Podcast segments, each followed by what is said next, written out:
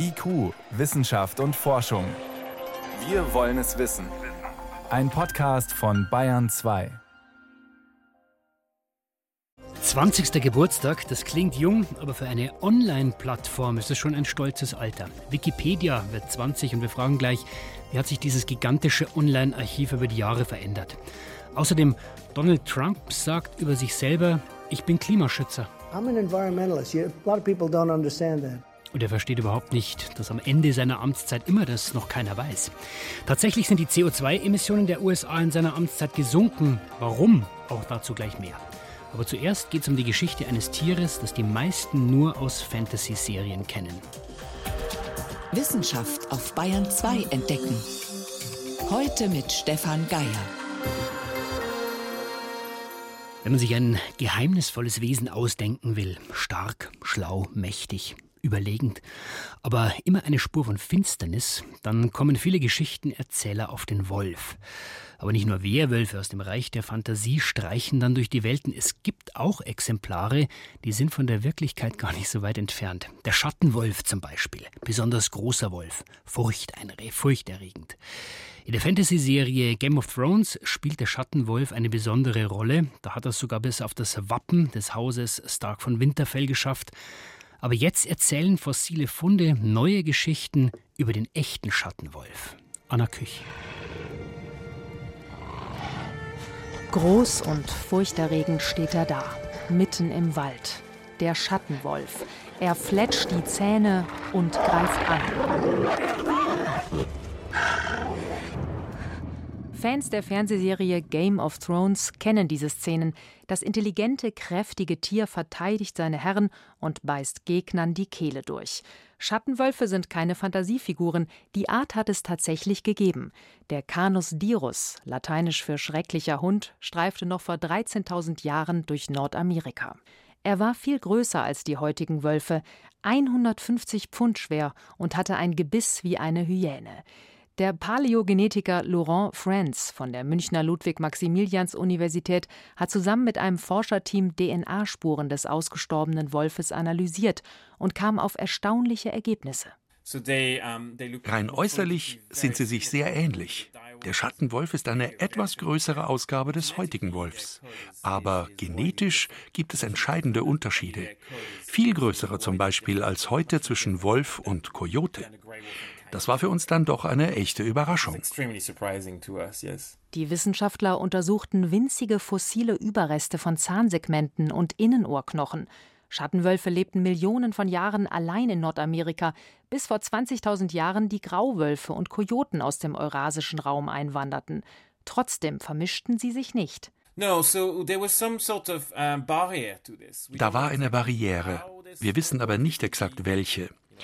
Es könnte sein, dass sich Schattenwölfe anders als Grauwölfe verhalten haben und dass sie sich deshalb nicht miteinander fortpflanzten. Oder, falls es doch mal passierte, dass der Nachwuchs unfruchtbar war. Also wir wissen nicht ganz genau, warum sie sich in diese Fortpflanzungsisolation begeben haben, aber wir wissen, sie konnten sich nicht miteinander kreuzen. Das ist ungewöhnlich, denn verwandte Wolfsarten kreuzen sich sonst häufig miteinander. Die Forscher schätzen, dass sich die Linie der Schattenwölfe von der Linie der grauen Wölfe vor Millionen von Jahren abgespalten hat. Und dann lebten die Schattenwölfe lange isoliert in Nordamerika. Auch das spricht dafür, dass sie nur noch entfernt verwandt sind. Das sagt auch Verhaltensbiologe Kurt Kottreschall, der in Österreich das Wolf Science Center mitbegründet hat. Wir haben zum Beispiel Gene der Neandertaler im modernen Menschen. Äh, aber wir haben keine Gene des Diruswolfs in den Grauwölfen. Also der ist äh, sozusagen ausgestorben und seine Gene waren weg. Doch warum starben die starken Räuber, die Diruswölfe, aus, während die zierlichen Grauwölfe überlebten? Es könnte sein, dass die modernen Grauwölfe, die kleiner, aber sozial hervorragend organisiert sind, die Diruswölfe auch aggressiv verdrängt haben. Wahrscheinlicher ist aber, dass diesen Tiruswölfen schlicht die Nahrung ausgegangen ist. Viele große Säugetiere, von denen sich diese Wölfe ernährt hatten, starben am Ende der Eiszeit aus. Nur die Büffel blieben übrig. Das reichte offenbar nicht als Nahrung. Paläogenetiker Laurent Franz. One of our uh, main hypotheses is that it was too Unsere Hypothese ist, dass der Schattenwolf einfach zu spezialisiert war. Der Grauwolf war in der Lage, sowohl kleine als auch große Beute zu machen, deswegen hat er wohl auch überlebt. Und der Schattenwolf konnte das nicht. Außerdem konnte er sich auch nicht kreuzen mit dem Grauwolf, also es hat ihm alles nicht geholfen. Also in Mythen und Legenden lebt der Schattenwolf aber weiter. Nur anders als in der Fernsehserie Game of Thrones hatte das Tier höchstwahrscheinlich kein weißes Fell, es war eher rötlich-braun.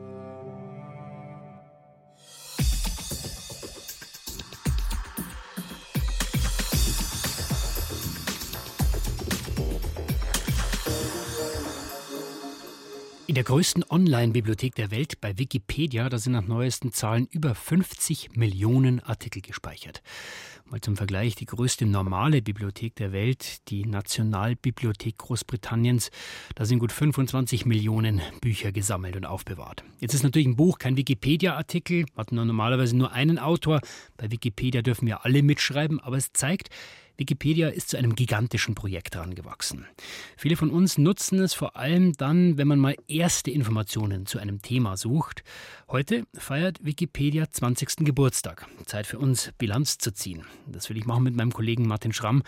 Martin, in den Anfangsjahren, da konnte man sich ja gar nicht so sicher sein. Stimmt das jetzt eigentlich, was bei Wikipedia steht oder nicht? Wenn da jeder mitschreiben kann, da waren viele skeptisch. Ja, und da kursierte der Spruch, steht das in Wikipedia oder stimmt es? Was es auf den Punkt bringt. Also beides war undenkbar. Das zeigt schon in der Tat, also man konnte sich das nicht vorstellen. Vor allem die Experten am Anfang waren total skeptisch. Es kann doch nicht sein, dass man einfach unzählige Gratis-Schnipsel digital vermanscht und herauskommt wertvolles Wissen. Und das heißt, mit welchen Herausforderungen hatte Wikipedia dann so zu kämpfen in den Anfangsjahren? Na gut, am Anfang war es natürlich in der Tat die Frage, ist es wahr, ist es falsch? Aus Versehen, aus Unwissenheit oder, und das war eine sehr offensichtliche Komponente, Eigeninteressen statt Wahrheit. Das heißt, es war von Anfang an eine Plattform für Selbstdarsteller und Lobbyisten. Weil ich selber über mich alles schreiben kann, was ich will. Ja, die Verlockung ist doch groß. Schokoladenseiten unterstreichen, Schattenseiten eher eliminieren. Es gab einen großen Skandal, als Beispiel Wikipedia Gate in den USA. Da wurden Artikel über mehrere Kongressabgeordnete frisiert doch Mitarbeiter genau dieser dieser Politiker flog auf, aber es zeigt einfach, die Verlockung war groß. Und ja, manchmal wurde sogar Krieg geführt auf Wikipedia. Krieg äh, im Netz, das klingt jetzt martialisch, dramatisch? Ja, war dramatisch in gewisser Weise. Die Edit Wars, das ist der Spezialausdruck. Da gab es eine klare Definition oder es gibt eine Definition. Ein Edit War, der beginnt dann, wenn zwei Autoren den anderen dreimal zurücksetzen, also dessen Korrekturen wieder rausschmeißen. Zum Beispiel? Schönes Beispiel. Ist der Donauturm in Wien ein Fernsehturm oder ein Aussichtsturm? Da ging es fröhlich hin und her. Fernsehturm rein, Fernsehturm raus und so weiter und so fort. Und wie hat Wikipedia so dieses Problem in den Griff bekommen? Naja, also beim Editor zum Beispiel durch Sperre und anschließende Diskussion. Und eine ganz zentrale Innovation war, klingt etwas bürokratisch, die gesichtete Version. Mhm. Das heißt, früher war es so, jeder konnte einfach mitschreiben und Artikel verändern und nachher hat man dann mühsam kontrollieren müssen, ja, stimmt denn das jetzt? Heute ist es so, jeder kann zwar immer noch mitschreiben und auch verändern, aber diese Veränderungen gehen nicht sofort online. Das muss eben erst gesichtet und bewertet werden von anderen. Das heißt, die Texte werden gezielter von mehreren gegengelesen, bewertet und dann verbessert und dann geht es erst online. Genau, man hat ein umfangreiches Regelwerk mit Kriterien entwickelt. Was ist relevant? Was ist stilistisch erwünscht? Was muss wie belegt werden? Was sind zitierbare Quellen? Und so weiter. Das heißt, man hat sich unterm Strich professionalisiert.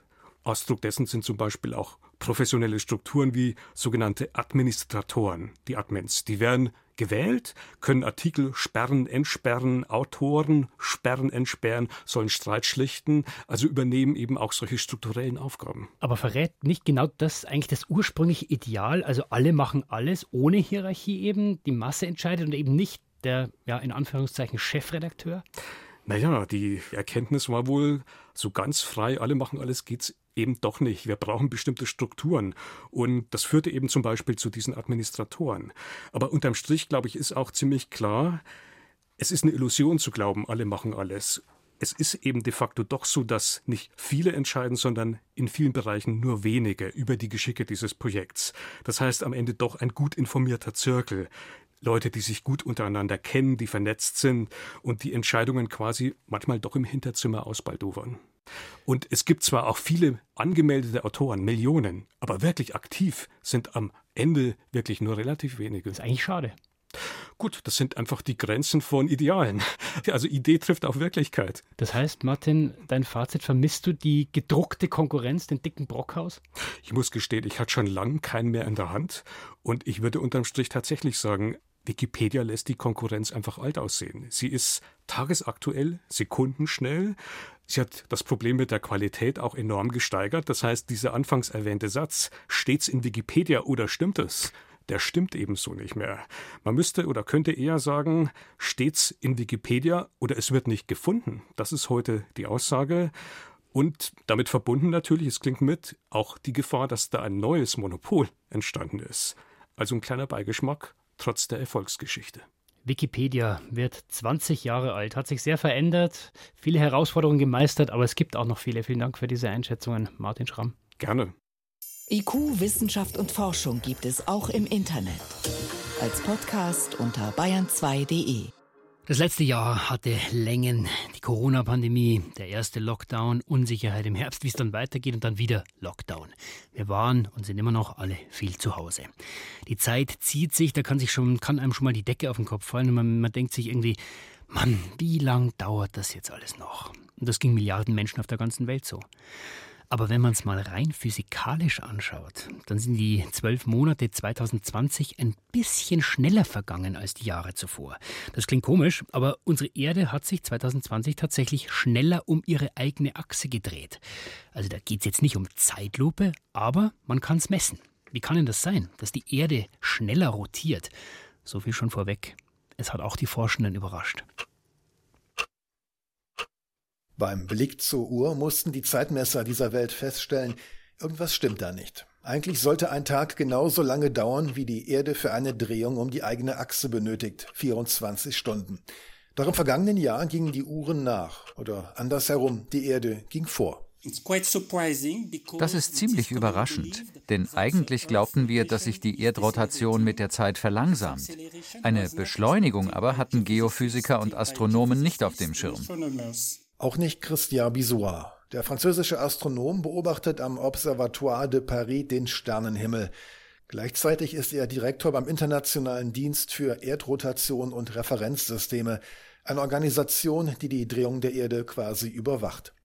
Er und seine Kollegen hatten sich gerade erst ein paar pfiffige Erklärungen parat gelegt, warum die Erde langsamer und die Tage länger werden sollten. The Earth die Erde müsste sich langsamer drehen, weil beispielsweise die Wassermassen der Ozeane sich an ihrer Oberfläche reiben und sie abbremsen, genauso wie die Wellenbewegungen.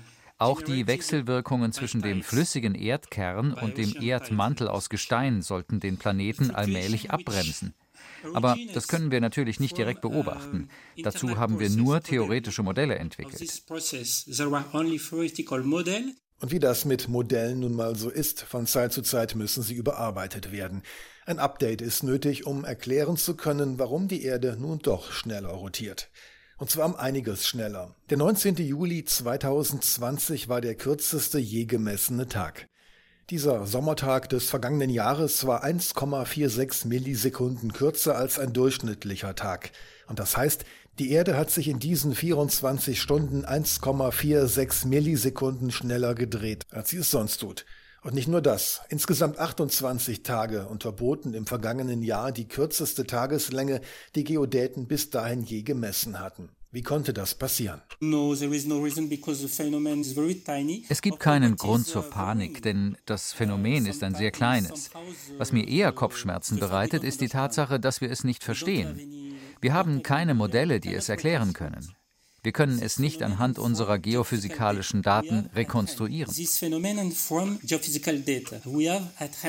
Aber es gibt einige Theorien. Eine hat Florian Salz vom Deutschen Geodätischen Forschungsinstitut der Technischen Universität München. Ich denke, dass der Effekt vor allem dadurch zustande kommt, dass diese langfristige Fluktuation aufgrund der Prozesse im Erdinneren jetzt überlagert wird durch diese Klimaanomalie in La Nina. La Nina ist ein Wetterphänomen im Pazifik, das noch bis ins Frühjahr dort sein Unwesen treiben wird. Während einer La Nina-Phase strömen die westwärts gerichteten Passatwinde, die also der Erddrehung entgegenlaufen, stärker als gewöhnlich.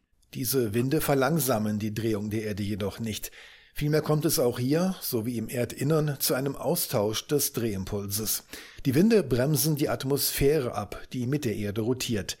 Was der Atmosphäre an Drehimpuls genommen wird, wird der festen Erde unter ihr hinzugefügt und sie dreht sich schneller. Das heißt, in einer solchen Klimasituation überlagert die Drehimpulsübertragung von der Atmosphäre auf die feste Erde noch eine zusätzliche Beschleunigung der Erdrotation. Sollte sich die Drehung der Erde auch 2021 beschleunigen, könnten Geodäten in vielleicht fünf Jahren vor einem Problem stehen. Dann passen Erdrotation und Atomuhren nicht mehr zusammen.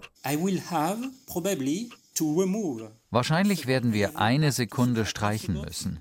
Dafür böte sich vielleicht der 31. Dezember 2026 an.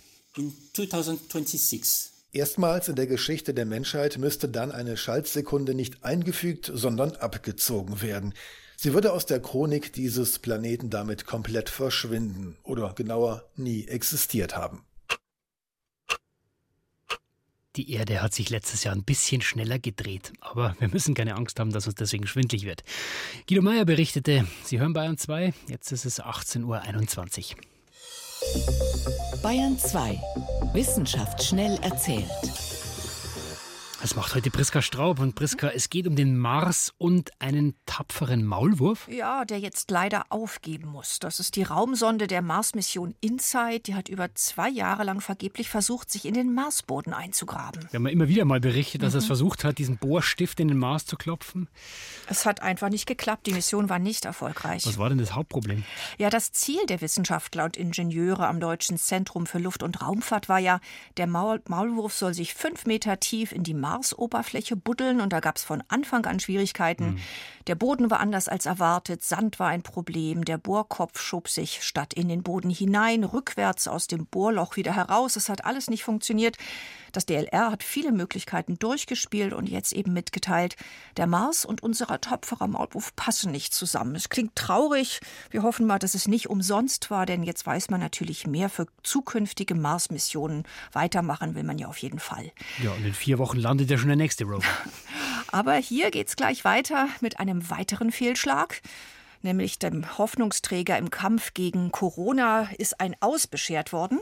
Das war das einzige Medikament, das es gab? Genau, Remdesivir, ein antivirales Medikament. Das hatte im Sommer eine bedingte Zulassung für die Europäische Union erhalten. Aber da waren die Ärzte ja eigentlich optimistisch. Ja, und jetzt hat sich leider gezeigt, es hilft Covid-19-Patienten nur wenig. Und warum das so ist, dem ist man auch auf die Spur gekommen. Mhm.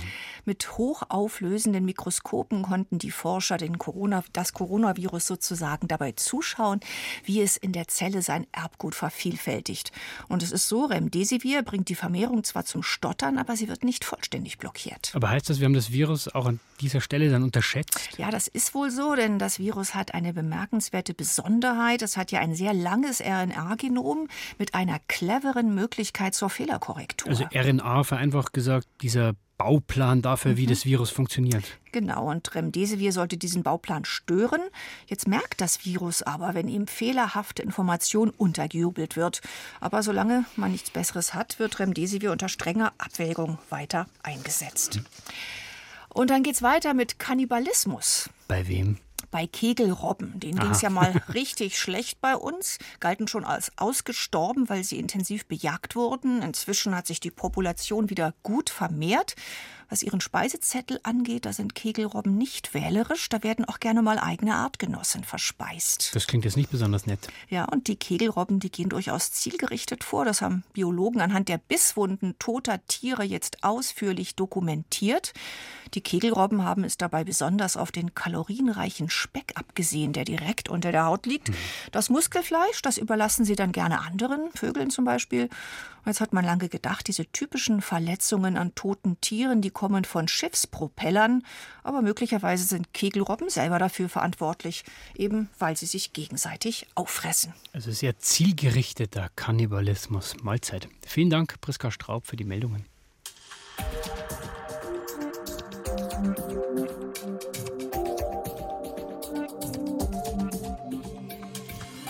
In den USA steht die Amtsübergabe an einen neuen Präsidenten an und es tobt gerade ein politisches Erdbeben. Normalerweise sind ja in diese letzten Tage einer Präsidentschaft eine Zeit, Bilanz zu ziehen. Ja, was hat Donald Trump erreicht in den letzten vier Jahren? Deswegen interessiert uns heute, was die USA in Sachen Klimaschutz bewegt haben in den letzten vier Jahren.